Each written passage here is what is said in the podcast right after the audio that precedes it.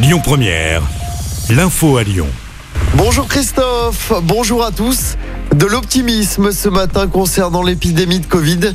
Le pire est derrière nous, c'est Olivier Véran, le ministre de la Santé, qui l'a dit hier soir. Le pic est passé et on pourrait en avoir terminé avec le pass vaccinal en juillet. Le masque à l'intérieur pourrait être supprimé au printemps. Dans l'actualité également, ce drame sur la 43 hier soir en Nord-Isère. Une femme de 22 ans a été mortellement fauchée par un camion alors qu'elle circulait à pied sur l'autoroute. Ça s'est passé vers 19h un peu avant la barrière de péage de Saint-Quentin-Falavier. Sa voiture a été retrouvée sur la bande d'arrêt d'urgence. Un appel à témoins a été lancé. Grosse frayeur hier dans le 8e arrondissement de Lyon. D'après le progrès, les habitants d'un immeuble du quartier des États-Unis ont été réveillés par un coup de feu tiré dans la porte d'un appartement. Le projectile a terminé sa course dans un canapé sans faire de blessés. Une enquête a été ouverte. Accompagner la transition vers une métropole décarbonée, c'est l'objectif de Fabien Bagnon, président de Lyon Parc Auto. Pour y parvenir, l'opérateur historique du stationnement lyonnais a dévoilé hier ses grandes orientations stratégiques pour cette année.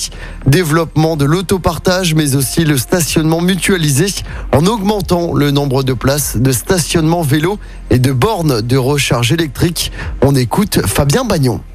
Nous souhaitons euh, effectivement accélérer, amplifier euh, le développement de nouveaux services dans un contexte d'urgence écologique pour accompagner nos concitoyens dans cette évolution de mobilité, à la fois nos concitoyens, euh, les entreprises et puis les collectivités. On, voit l'évolution des, mobilités qui a été amplifiée par la crise sanitaire. On voit que le vélo se développe fortement. Il y a également la question de l'autopartage, hein, la demande en autopartage, c'est-à-dire à utiliser, continuer l'usage de la voiture sans forcément la, posséder. C'est en train de se développer. Il y a des attentes de, de nos clients sur cette nouvelle mobilité. Il y a la question aussi des recharges électriques, de plus en plus de voitures électriques et nos clients nous demandent des emplacements. Donc c'est l'ensemble de cette évolution des mobilités auxquelles nous souhaitons répondre avec ces nouveaux services.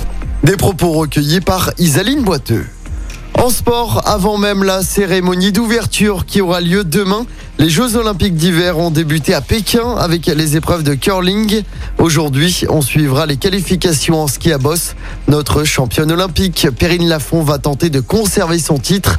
Et puis en football, le Sénégal s'est qualifié pour la finale de la Coupe d'Afrique des Nations en battant le Burkina Faso 3 buts à 1.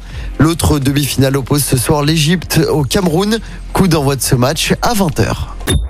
Écoutez votre radio Lyon Première en direct sur l'application Lyon Première, lyonpremière.fr et bien sûr à Lyon sur 90.2 FM et en DAB+.